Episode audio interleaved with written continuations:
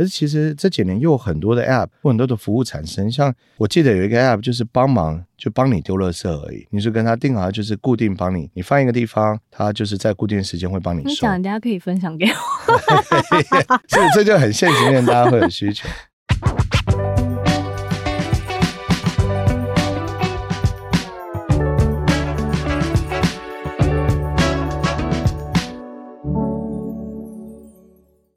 在设计里看生活，在生活里找设计。Hello，各位听众，大家好，我是雅云，欢迎收听 Shopping Design 设计关键字。今年呢，我们特别规划了 Podcast 的系列单元“关设计什么事”。透过这个单元呢，我们要带大家一起观察、解析生活里的各种大小事与设计的关系。那首集节目呢，我们特别邀请到了一位大来宾，也就是新形态住居品牌 Alife 的负责人 Justin。让我们一起欢迎 Justin。嗨，雅云，嗨。大家好，我是 Alife 的 Justin。Hi Justin，那今天这集呢，我们最主要是想要来聊聊 Alife 到底是一个怎样的品牌，以及它跟设计的关系到底是什么。那我相信呢，其实媒体上已经有不少关于 Alife 的介绍，但应该还是有不少听众对 Alife 不太熟悉，也不太认识，所以想要请 Justin 先大致帮我们介绍一下 Alife 这个品牌的核心精神，以及它到底是在做什么的呢？其实，A Lab 一开始啊、呃、会发展出来，是因为我们还有另外一间公司叫 Plan B 啊。那因为 Plan B 其实一直以来都是用永续发展当核心。那过去的六七年开始慢慢把这个永续发展精神跟设计开始做 combine。那后来在三年前开始做规划的时候，其实就提出了 Alife 这个 concept。那它确实有提供居住的服务，但其实很大的核心其实是在提供生活上各种的解决方案。那其实跟 Plan B 比较不一样，所以 Plan B 其实是顾问企划公司，所以其实它蛮多服务的对象可能是企业，可能是政府单位。那如果有看到，比如说可能之前有做策展啊，做一些设计啊，或者识别设计，大部分都是顺着那个企划跟顾问的案子去延伸出来。可是 A Lab 就不是，A Lab 是直接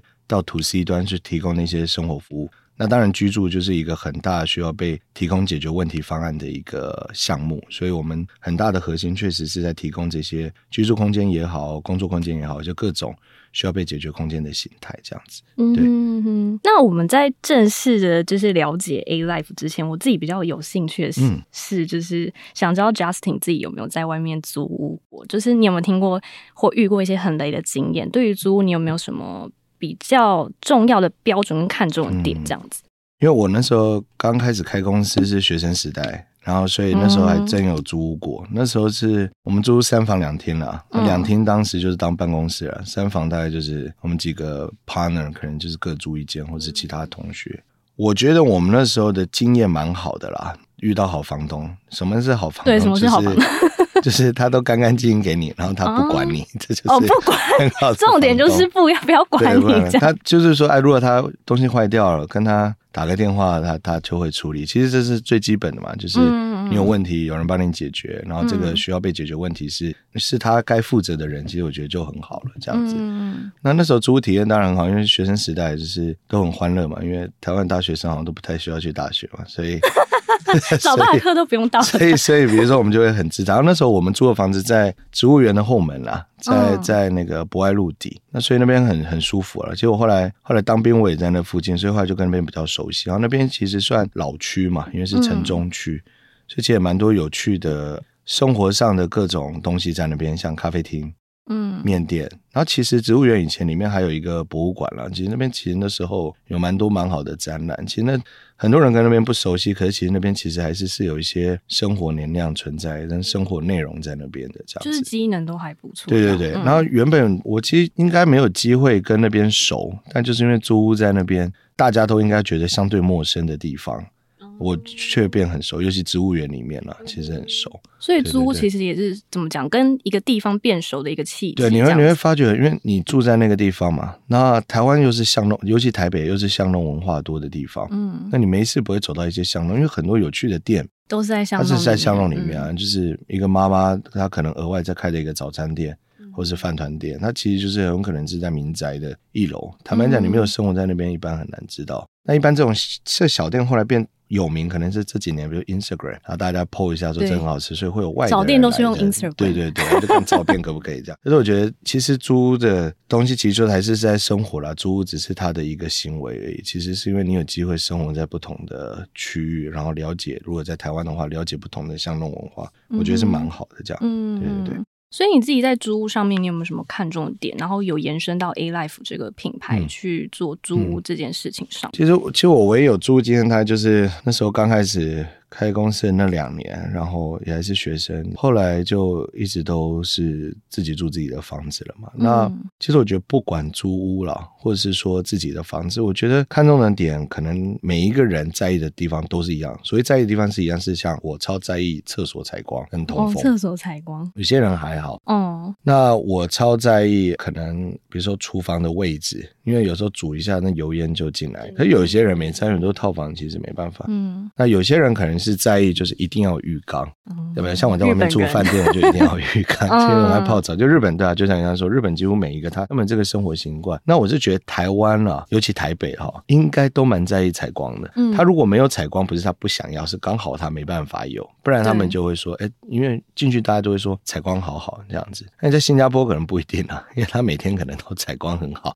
那因为台北就是常常都是阴的嘛，下雨了，尤其台湾，所以大家可能会比较潮湿，对对，比较潮湿，会想要在意采光，因为可能衣服自己洗要晾，或者说就是你刚刚说比较潮湿，嗯，那比如说像基隆啊、金瓜石啊、九份那些地方很潮湿，其实那个被单可能永远都是潮湿潮湿的。但像台北，如果只要一天气好，你有看到那些老房子的顶楼啊，很多人都在晒那个被单，就大家是喜欢那个味道跟那个触感，对，所以有采光就心情就会很好，嗯、这样。那像方学忠每天都在拍。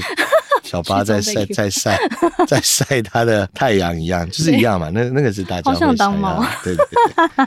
对 好，那所以呢，嗯，Alife 它它的诞生跟这个世代生活方式转变是不是有很大的关系？有，就是顺着你刚刚上一题，其实那时候 Alife 开始出来，那我们是号称我们是要做提供生活上解决方案的一间公司嘛。那我们决定呢。住当载体是因为它是一个比较大的一个容器嘛，对吧？嗯，就是其实空间是中性的嘛，就像我们现在在这个空间，说它是录音室，它就是录音室；说它是办公室，它就办公室，它它功能不一样，里面的氛围会不一样，都是这么大的一个空间。所以其实生活的容器本来就是这些空间要承载的一个样貌。那为什么当时选住当这件事情，就是因为它是最好把这生活上所有东西都是塞在里面，也最好透过这个塞在里面再延伸到其他地方，因为。一个人啊，其实坦白讲，不管就我们人的行为惯性这样，就是我们是需要一个据点的。就今天，即便是流浪汉朋友，他他他也是有固定的大概几个据点嘛。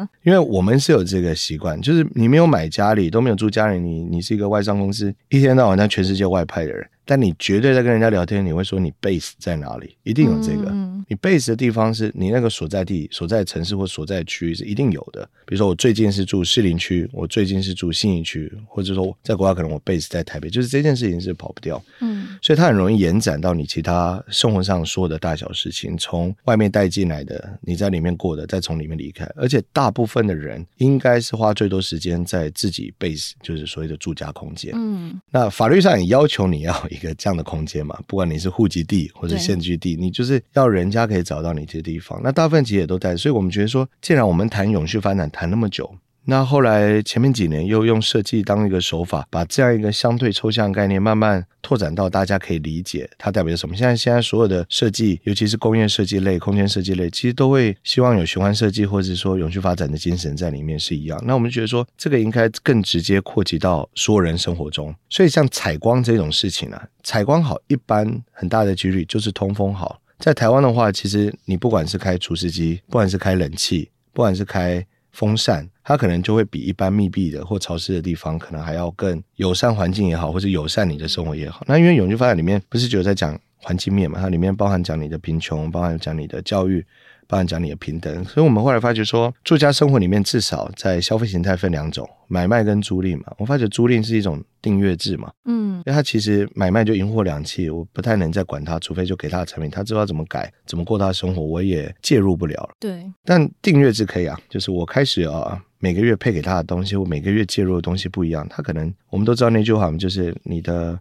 价值观来自于你的消费责任或消费心态嘛，是一样。所以我又开始给他不一样的东西。所以当时这件事情的时候，我觉得是说每一个时代啊，其实都有一个居住需要被解决的解决方案。嗯。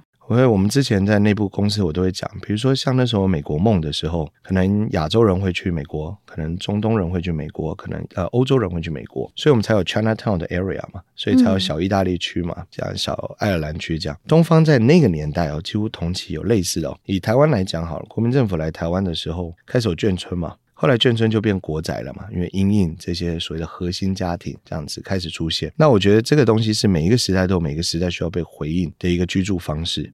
可是我们这十年来大概就是在顺应上一个至少二三十年或半个世纪的一个居住条件。比如说像大家最常听到的二 DLK 嘛，就是核心家庭所生的一个空间形态，两房嘛，嗯，一个餐厅，一个客厅，一个厕所这样子，这是最最舒服。其实国债很多现在还是这样盖。它是最刚好，它就是很明显。二战之后，日本开始，他们有所谓的团地嘛，其实就很像我们的公仔系统。他们就是为了因应这些大量的婴儿潮下的一些环境。那到我们这一代，很多人不生小孩了，嗯，很多这一代年轻人他要房子，哎，不要隔间，全空，他很好，或他在意的是露台，或他在意的是厨房，就开始有不一样的心态。可是好像现在的空间都是我们只能顺应上一个时代留下来，我们再去做更新。那加上你看这几年哦，Uber Eats 跟 Foodpanda 出来了，一个人。或两个人住的，煮饭还是会有，可它变一种 lifestyle 的呈现，就在 Instagram 上的呈现。但其实很多，其实说，因为一人份或两人份的东西很难煮嘛，对，所以大部分用。所以像以我们来讲，A Life 那边，我们因为几乎都是套房，那套房的原因就是它一定是有独立厕所，一定是有独立的相对一些东西。那原因是我发觉是这个年代的人，他也是要一定的隐私性，他没有要完全都是共用。上一代因为可能经济发展，所有东西正在开始，所以他们其实蛮可以接受像宿舍形态。现在即便连学生宿舍都不完全有那么多共用，就他们在意某一种程度的隐私性。隐私，嗯。但他们又觉得说有一些区域是需要公共性存在，所以他们会有共用厨房，会有共用的 lounge 等等等这些，这是很好的。其实很多人都说啊，这些什么 co-living、share living 新的东西，其实说实话，你共用这些住宅，哪一个豪宅没有这些共用区啊？它也有共用厨房，它有共用餐厅，它有共用。那你说它就是？Sharing living space 嘛，也不是嘛，但那是大家需要，那是因为表示它不常用，可需要的时候它能用。需要，嗯。所以很多其实我们那时候在看国外的研究的时候，发觉很多的 share kitchen 蛮大的，可是我们 Alive 至少有一栋是有 share kitchen 的那一栋，它没有那么大。因为我发觉说大家都在叫 Uber Eats 跟 Foodpanda，是收垃圾区要大，那个地方不用大，因为他们大概。就是一个礼拜一次，或者甚至一个月一次，他去这个地方而已。那我觉得这些东西其实是现在生活方式很明显被 smartphone、被 digital、被很多的价值观有转变了。那他还没有一个完全被回应的。那你说我们的任务是什么？我们就是要回应这个。我们也在学习，我们也在跟着这时代在回应他说接下来可能发展的一个方向。嗯，像现在的人是这样。其实那个收垃圾的时间它就固定，但有些人是有追垃圾的经验。我运气好，刚好我以前租房子，我现在租的房子都没有。嗯，可是那个收垃圾会让你很阿杂，所以我们就会看到我们的台北市公共那个垃圾桶常常就会很多垃圾，因为 其实但我相信他们不愿意，就是他们下班晚。你看我们下班现在上班时间，很多公司为了给员工一个相对好的工作的状态，因为现在大家追剧可能追完一点。然后就是两点，然后那个月光两点之后，所以现在很多公司其实都九点半、十点，甚至更晚才开始上班。嗯，他下班时间一定就会拉到七八点了嘛。对，那追得上垃圾车啊？就就放在那边臭掉。那这很明显就是一个被需要做解决方案的一个东西嘛。那这里面其实很多都是被调配，但现在其实很多的居住形态、很多的方式其实是没有。可是其实这几年又有很多的 App 有很多的服务产生，像我记得有一个 App 就是帮忙就帮你丢垃圾而已，你是跟他定好，就是固定帮你，你放一个地方，他就是在固定时间会帮你收。你讲，人家可以分享给我。所以这就很现实面，大家会有需求。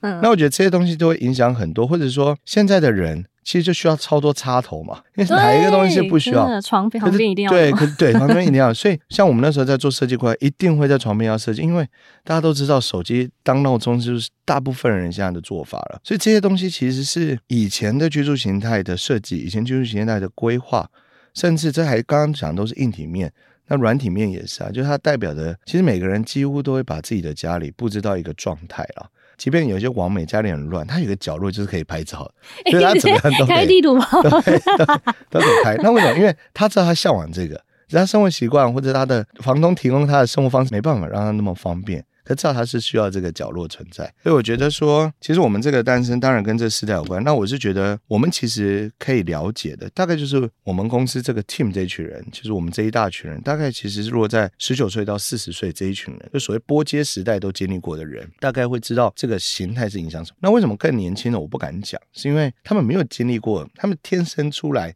就有 iPad。他没有经历过 EPC 忽然不见，好变 iPad 这件事情，他没有经历过这种冲击。嗯，那我觉得这个东西都会影响很大。那他们可能像我们的时代，我们是已经到比较大的时候开始有抖音，可是那个一定会影响他们一些生活情态。抖音影响了短的啊、呃、影片这件事情，造就了 Instagram 开始有 Story 现实动态这件事，嗯、所以这价值观不一样。那这群人他至少会啊、呃、生活到二十年，就是二十年后，以四十岁人来讲，六十了。也差不多要进入那个高龄的照顾期了，所以他们现在的你看，现在的高龄住宅都是所有老人在一起，你不觉得很可怜吗？就每天听救护车来，你听越心情越来越差。我们这一代的人，可能因为医疗方便，医疗好了，什么东西都好，所以大家活比较久了嘛，然后也蛮愿意花钱在自己身上嘛，对，所以跟上一上一代有点。不一样，我觉得上一代开始就是愿意花一点钱在自己身上，嗯，可是可能还在讲求 CP 值。我们这一代是价值值而已，他没有 CP 值，就是我就是要花，因为我们六十岁不能开跑车，就会觉得反正我也存不了钱，那我不如现在就让自己快乐一点。对对对，所以他就从 一路从十九岁的价值到六十岁，哎，他都没有要顾他小孩有没有留遗产，他就是要自己也要开心这样。那这是事实，就是没办法，就是我们现在的状态。那台湾还不错，是因为我们有一些形态是在追寻比较早开始开发的区域。很像欧洲、美国、日本，可是我们这一代的人，我会认为这个族群不再像我刚刚讲的 Chinatown，从中国人到美国追美国梦，他们是一群人的族群血缘的，或者国民政府来的那个时期，他们是血缘地缘造就的。而我们这个年代的族群呢、啊，是一样的，就是用年纪，坦白讲就用时代分了。我们一样年纪，比如三三四十岁的人，你追的明星、看的电影、看过的书、运动的赛事的追寻。其实跟美国的同样年纪的人，跟日本同样年纪的人，跟很多地方同样年纪的人是 share 同一个价值观的。我们使用的工具是一样，比如说可能那时候看过，比如说电子情书好了，就拨接网络的一个爱情片，这样可能跟我们同年代的，只要有开发中呃已开发国家的人，可能都看过，也都听过，那是 share 同样价值观。所以我觉得这个也会跟以前的居住形态跟生活内容模式不一样。那这个生活内容一定会影响你的硬体的设计，也一定会影响你的。业主要提供给你的东西是什么？因为他们在意的东西开始不一样了嘛。以前没有 smartphone，大家用 BB Call；以前没有那么多公共运输系统，或者像现在 Gogoro 有 GoShare，然后有 WeMo 这样的东西，所以 location 变很重要，因为我要工作方便。可是现在。不一定啊，尤其疫情之后还 work from home 之后，他们更可能开始去思考其他城市的工作可能性。像我有个朋友，他们公司到现在都还在 work from home，我也不知道为什么，所以他基本上他都在台东或者都在其他地方，他不需要嘛，因为你只要连得上网络都一样。那其实这都影响很多啊，所以他后来在台北租的房子就变很小，他以前是租比较大的，因为他发觉他这一年都在其他城市，他没有一定要。一个很大的空间在这里，所以我觉得这些都会有影响。以以健身房也是啊，以前都觉得所有东西要 all in one，就是台湾人一个比如一个锁对 CP 值来的 all in one。我们其实很少很少用社区的健身房，对豪宅也是对，因为大家不想要所有东西都在家里的附近嘛。嗯，你想要离开那边，然后有这个对对，你想要这个离开。但离开也不能太远，比如十五分钟这样，大家可以。还有另外一个是运动场，都是人家看，他们觉得他们骗自己是说啊、呃，就人家会督促你，可是他们也想要看到人家怎么做，他怎么做。然后，但它也是、嗯、有一种氛围，有一种氛围，他就交流起来。所以这很明显，你在社区里面公共空间设健身房的意义是什么，就不一定了。你如果只是要一个互动用，那也许桌球桌比健身房是一个更好的选项。嗯，等等等这些。对。那所以，呃，Alife 它总共有提供哪些形态的空间？就是这些空间是不是就是根据你刚刚讲的，你这些观察跟研究所被设计出来的？偏偏、嗯、那边。本来就有研究部门，所以那时候其实是调派了 PEMI 的各个部门的一些人，然后先组了一个小组，给他们一年的时间。纯粹就是研究新形态的居住空间或者各种空间形态啊、应该是什么样貌？那那时候当然也有跟 Space Ten 调资料，也有去看一下 Muji Survey 针对年轻世代的一个居住想象样貌。那我们自己也有发问卷去问，我们觉得应该怎么样这样子。那这个东西，我觉得其实当时我们在看那么多数据研究的时候，其实后来是花了三年去做规划。我们其实那时候呃发觉一件事情。大房型啊，是很大的需求在台湾。嗯、大房型是像是什么意思？大部分人对于租屋的理解就是套房或雅房，但其实不然。其实最大的需求是在大房型，就是说他希望实际平数大概从八到二十。是很大的需求，嗯，就是说，虽然我们可以接受小空间，可是大家也不想要小到不行，但也没有要大到不行。大到不行，他有压力，就啊，那么大家放什么东西啊？我一个人也很寂寞，所以就对对对，一个人寂寞，所以他需要一个一个刚刚好的这个空间。那这个东西就会造就几个，所以我们当时 A-Life 在做的时候，就规划先把三个我们知道最需要的房型出现了，一个是一房一厅，就是它这个套房这样子；再来就是两房一厅一卫，它可以当 shared。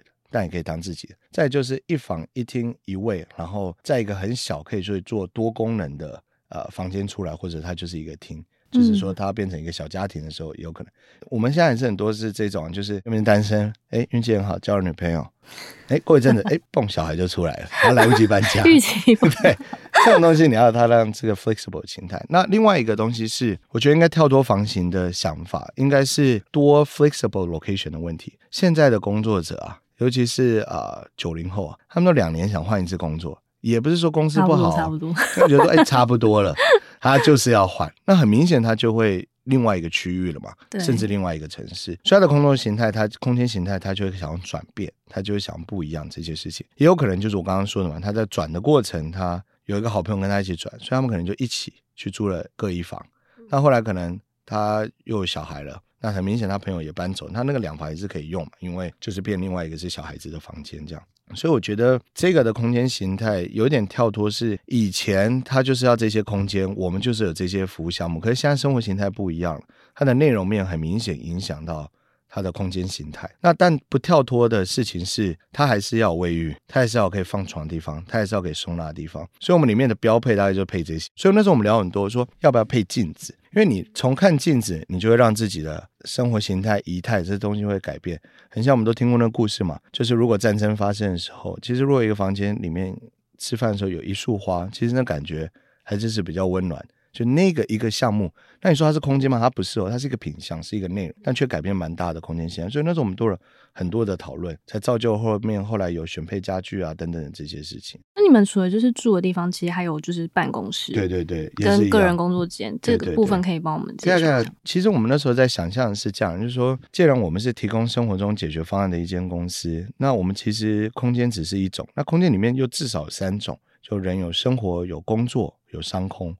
那商空我们又不把它当商空，对我们来讲，它可能是我们空间里面的 lobby，它只是结合了商空，很像我们知道的 Ace Hotel，它可能它的 coffee shop 跟它的 lobby 是结合，访客也是在这个这个 village 里面，住户也是在这个 village，甚至是路人，他都在这个空间形态。那我觉得那个 vibe 是比较是现代人可以接受的一个 vibe，就是我就像今天 Facebook，你是我好友，你可以看到我一些 post，但你不是我好友，有些资讯跟 post 你还是看得到，它也是在这个 loop 里面这件事情。嗯所以我觉得说，呃，其实这些空间形态是为了营运后来很多的内容面。所以我最常做的比喻是拿 iPhone 来当比喻了，就说如果我们每一栋大楼都是啊、呃、一台还没有连上网络的 iPhone，它就是还是有一个基本价值。它里面有一些内建嘛，比如说可能 iPhone、iPhone Pro 或者 iPhone Max 这之间的不同的 level，它有不同的功能在里面，比如相机功能比较厉害，嗯，又多了什么功能这样。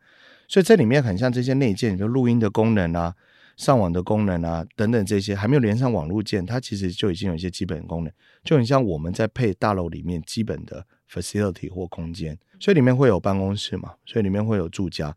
那可能有的手机它是比较轻型版的，它不需要到高阶工作的，就很像我们的大楼，它就纯住，它就是没有没有工作空间的。可是比较有趣的地方是那个 AppWorks 的呃 App System 的那个平台嘛，所以这件事情在里面的时候，其实就是我们用，所以我们因为这样，所以有转投资啊，或者说跟人家合资很多不同的空间，可能从露营地啊、清洁公司啊到手摇茶到酒吧啊、餐厅这些。就这对我们来讲，每一个商业体就像很像 App Store 里面的每一个 App。嗯，那有一些，比如说像媒体，可能我们没有投资，可是是友好单位，它就像啊、呃、App Store 上面是其他的 App 在上面，所以它一连上网的时候，这个 System 就很容易建立起来了。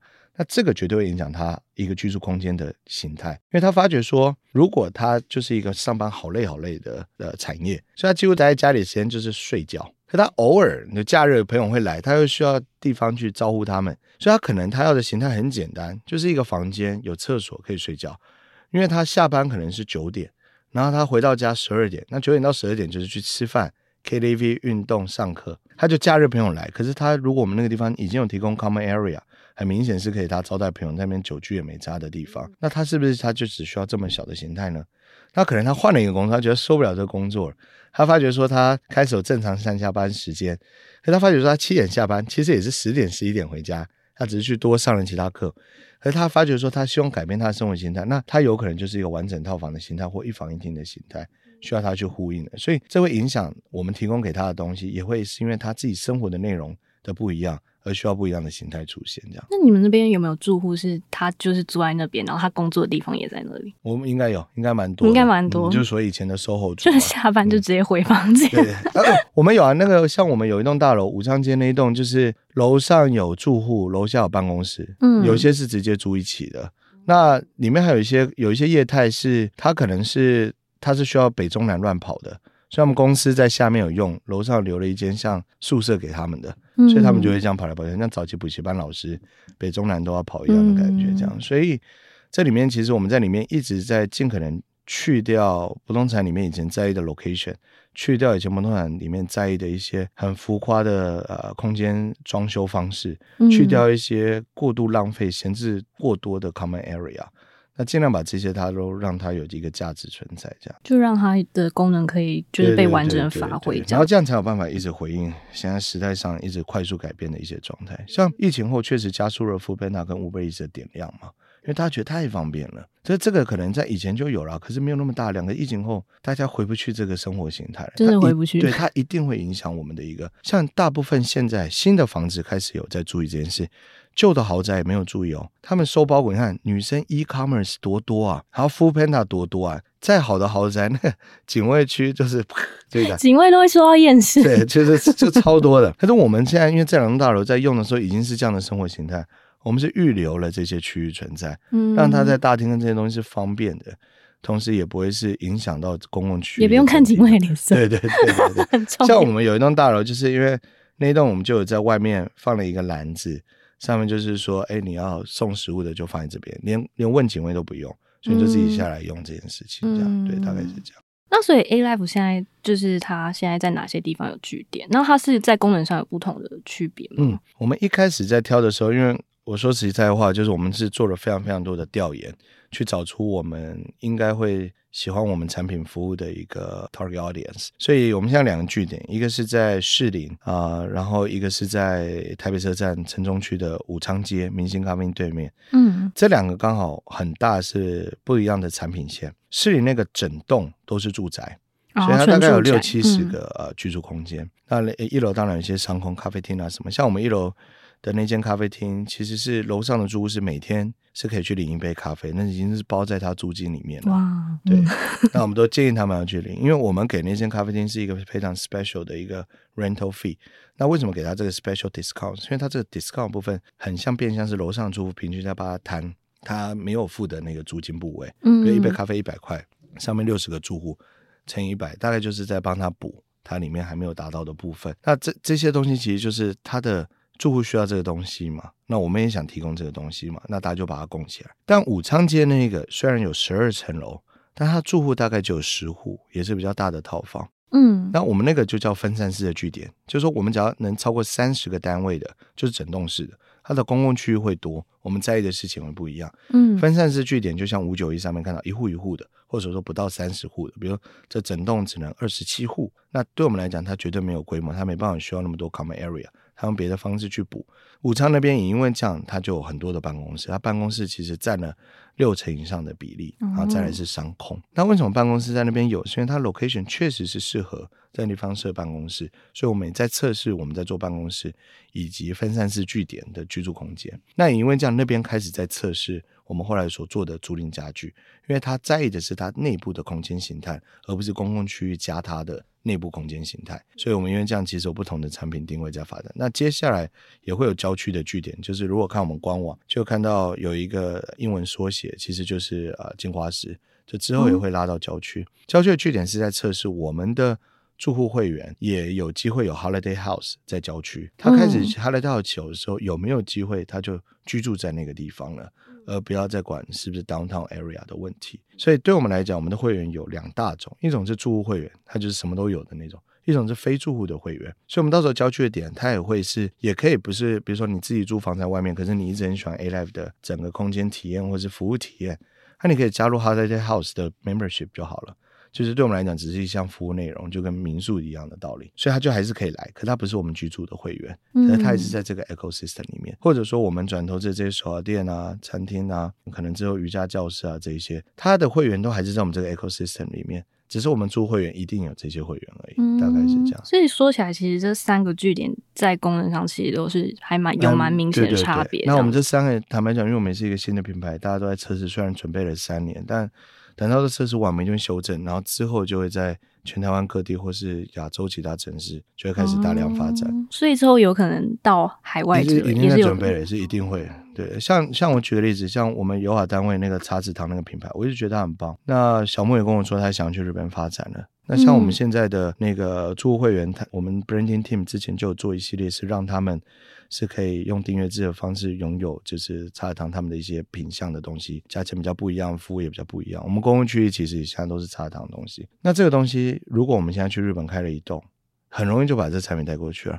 我们一楼的 lobby 如果是有一个小店铺，很容易就是 crossover，所以它的 initial 成本可能在日本也会降低嘛，因为就整体服务在里面就包，开始可以把台湾这些服务带去，或者说再是实体的软体的话，像哈好，我也一直跟阿诺在聊，说接下来我们租会员一定是你们的会员，他在家里也可以上课，嗯，那他的租金已经包在这个费用里面了。如果我们到日本的话，它很容易就这样带过去了，就是这个产品。那、嗯、我觉得这就是蛮有意思的一些做法，很容易让大家就 cross over，这才比较像我刚刚说 iPhone 的或 smartphone 的最大的价值，就这个、嗯、这个 app platform 的一个 system 的存在，这样子。对，嗯。嗯那据我所知，就是呃，Alife 除了空间规划设计是根据就是研究去弄设计出来的嘛。嗯。那其实你们还为住客规划了很多活动，就是大概有哪些？就是做这件事情是为什么？嗯。因为以往来说，就是住户跟房东比较呈现一种上下的关系，嗯，所以想要问 Justin，就是为什么会提供这种活，就是为住客规划这些活动这样。Okay. 以前房东会觉得说，我就是给你一个空间，就是这样。然后没没我的事了，这样的。可是我我我觉得说，你你今天提供一个空间，它就是一个中心，它就像我刚刚讲，它是一个没有内容的东西。可是我们今天要做这件事，我们起心动念就不是在租一个空间嘛？对，我们起心动念是提供你生活中解决方案嘛？那如果这个定位是这样的话，那怎么可能只是解决它空间的事情？空间的事情常常也不是空间能解决的，有的时候是更大的其他的体系或者更大其他的内容。才有办法处理到它实际上需要被解决空间的问题。嗯，譬如说，它空间就不够大，它就是没办法有洗衣机在里面，它也不想要洗衣机在里面，因为它的那个乱讲，比如它运转的时候，常常都是要晚上，它就没办法睡，它不要，它就是不要这个。那我们要解决这个问题的话，是不是应该有洗衣店在我们这个空间系统里面，或者说在我们这个大楼里面？好，可以有，发觉每一户都有这需求。但是洗衣店开在那边又很奇怪，它们其他功能，所以我们就会把我们的 lobby 跟洗衣店结合。那老比就可以办企划活动，因为让大家觉得这个洗衣店的等待时间是不是其他可能性？所以 Branding Team 最近就我们在一栋大楼里面刚好有一个很小的一个凹进去做什么都不太对的空间，然后就在我们老比，然后发觉大家现在哦，现在那个洗衣机我原本没有想过那么多人用，那大家每天都在用，因为用过洗衣机、用过烘衣之后就回不去了，你知道吗？可他们等待可能三十分钟、四十分钟，然后都是晚上的时候，你到晚上的时候你都会想干嘛吗？就吃宵夜而已啊，嗯，这是最大的立场，所以他们就做了一个面店的面铺，就用自动贩卖机，你自己买面。那自动贩卖机里面还是有卖漫画，还是有卖其他东西，是意图使人肥胖吗？对，然后他们就在那边等待，那这就是在解决他们等待时候，因为我们里面有一个最大的 vision，是希望所有人达到各自的理想生活。这个之下的 mission 是让每一个人都把生活过成自己想要的样子，可是我们要塞很多不同的内容，提供很多不同的解决方案，才有可能让他达到嘛。譬如说，他从来都不知道他这么爱吃泡面，因为爸妈以前从来不爱让他吃。他用完这之后，他发觉这太棒了。然后在同一个时间点看了一个漫画，里面刚好里面有一个场景是他现在工作上需要这个灵光一闪，因为我们现在都是知识密集型的工作者，嗯、所以这个才有办法慢慢的然后达到他不一样的一个生活样貌。这样，所以我们为什么一定要提供这些有的没的的企划内容或者各种服务，除了这比较符合我们在讲 ecosystem 里面的事情，就像以前会觉得你一台手机就一台手机，搞那么多功能干嘛？还是有这种人嘛？嗯，爸爸都会讲说，可以说简讯就 打电话就。可是为什么我们想要这样？因为我们想要跟这世界一直是 connected。那既然 Alive 的定位并不是租屋公司。我们有提供这个服务，没错，这这只是 one of the app 而已。对我们来讲，我们真正的任务还是在提供生活中解决方案嘛，然后把永续发展精神放在里面，这样子。所以这里面才是我们要做，这也是为什么我们要做这些事情。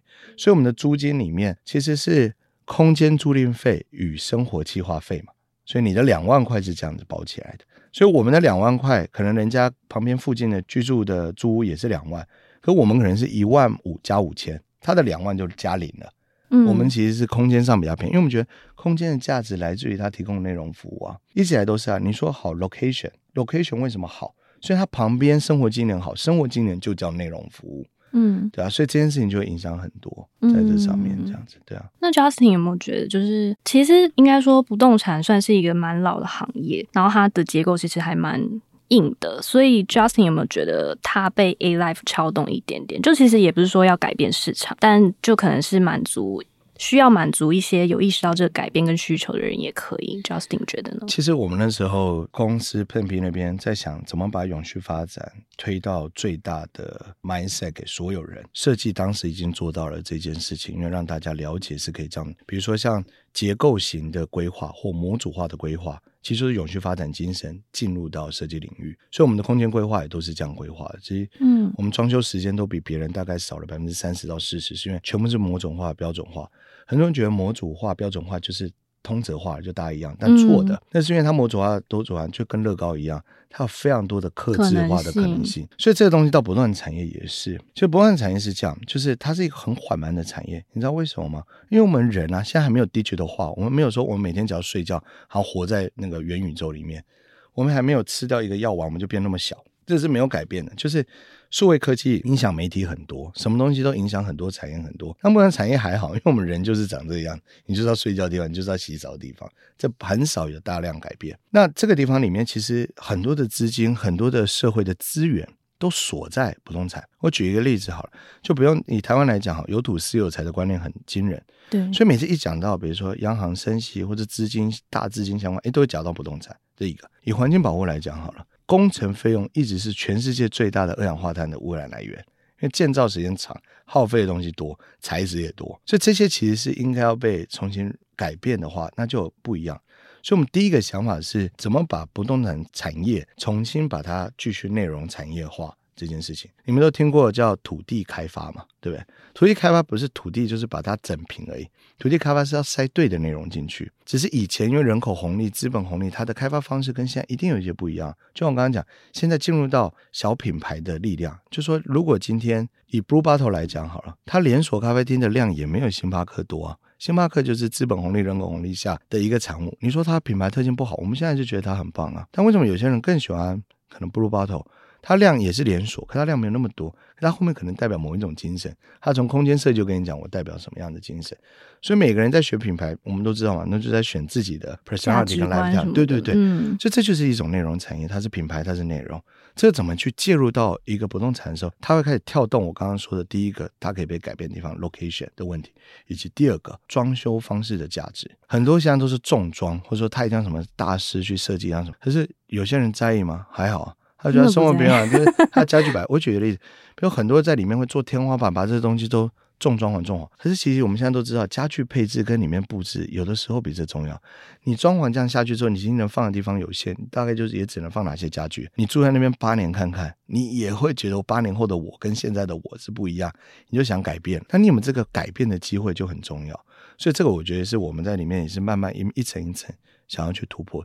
我们一路到最后，当然是希望是大家是不是以后啊，在市中心都用租的，在郊区都用买的。嗯，因为台湾，你台湾来讲，四个小时可以到很多地方哎。然后你四五六，你就去郊区去做更好的生活，或者你有小孩去跑跳。现在的教育环境也不太一样了，以前是学区教育，现在多少有钱人小孩或是很有才华的父母的小孩，他都想把他们送去实验学校，或者这些东西，森林小这些，他们都不没有 location 的问题了，所以他真的可以。因为这样买的房子是在郊区，让小孩有更好的生活形态，让你自己有更好的生活形态。租的在这个地方这样子。那更甚的是不是接下来租的地方也是变相持有这件事情呢？举个例子，很多人都会分享，就说：“哎，我也是 Tesla 的股东，我也是 Apple 股东，你还是可以买股票，你是 part of the shareholders of the company。”这件事情没有一样嘛？就这栋大楼，你是不是可以持有一部分？就像早期在做不动产证券化一样的问题，这这是不是可以因为这样，透过对的以前就已经有的金融商品或对的金融商品，但对的资讯的服务在里面，对的产品的服务在里面开始不一样？所以，我们之后也会 cook 一件事情是说，你以后付我们房租，是不是有机会我们开发一个对的金融商品？让你也去买，当做投资，像保险一样。嗯、所以你的房租就不是只有付给房东，它不是只有支出嘛？你是变相在帮自己提升自己的投资价值，那他才有办法变成对的一个 ecosystem。那我觉得这件事情对集体社会也是好的，因为少子化的关系，其实很多房子现在在盖，几年后一定有，一定多少面临一些问题。可是这些房子就在这个地方，可能都市更新掉了，也许，可是很多东西因为这样会达到一个平衡关系。那我觉得这种生活感是一定会发生啊。像我一个好朋友。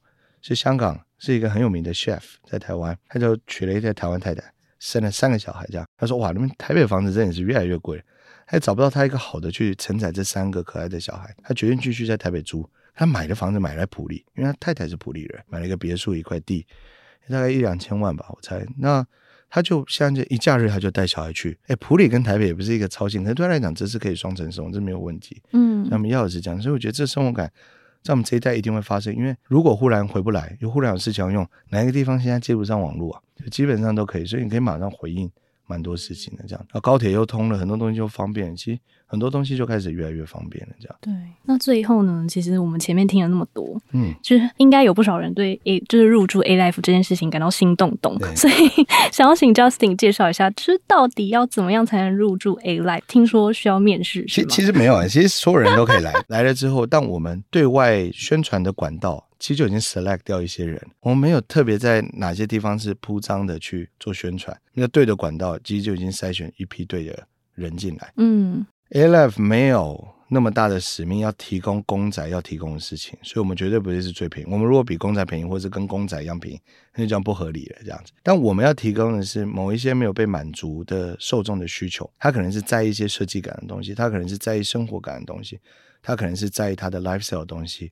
我们提供这些人有他这个选择的可能性。我举我们的空间，很多人来的第一件事情讲说：哇，真的很干净，很好。其实很多人要就是一个。白白干净的一个空间，它不要有太多装潢，不要有花，对，不要有就是 壁纸，就是房东家里不要用沙发丢给你在那个地方，这样或者他自己多过过度的装饰，这样。所以我们其实是提供这个，很像早期无印良品，早期在讲自己的精神，就是它是无印的良品嘛，嗯、那提供的东西让大家去应运而生。那我觉得我们也是，所以。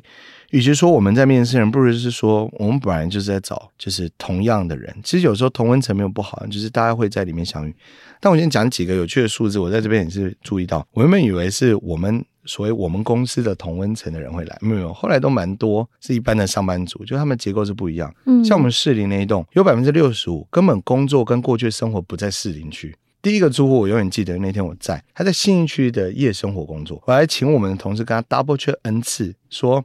你这样晚上回来很远，嗯，他说他就是要这样，他就是要早上起来的时候是舒舒服服有采光这些东西，所以他们其实为了这个离开。我原本以为男女会各半，我们想说我们也没有特别强调我们是女性友善这件事情，嗯嗯，但没有。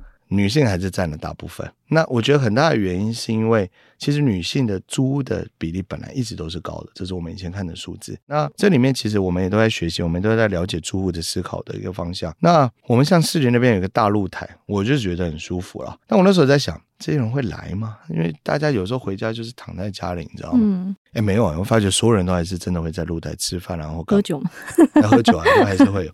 然后我们的有一个小的视听室，是有绑定 Netflix 的账号这样子。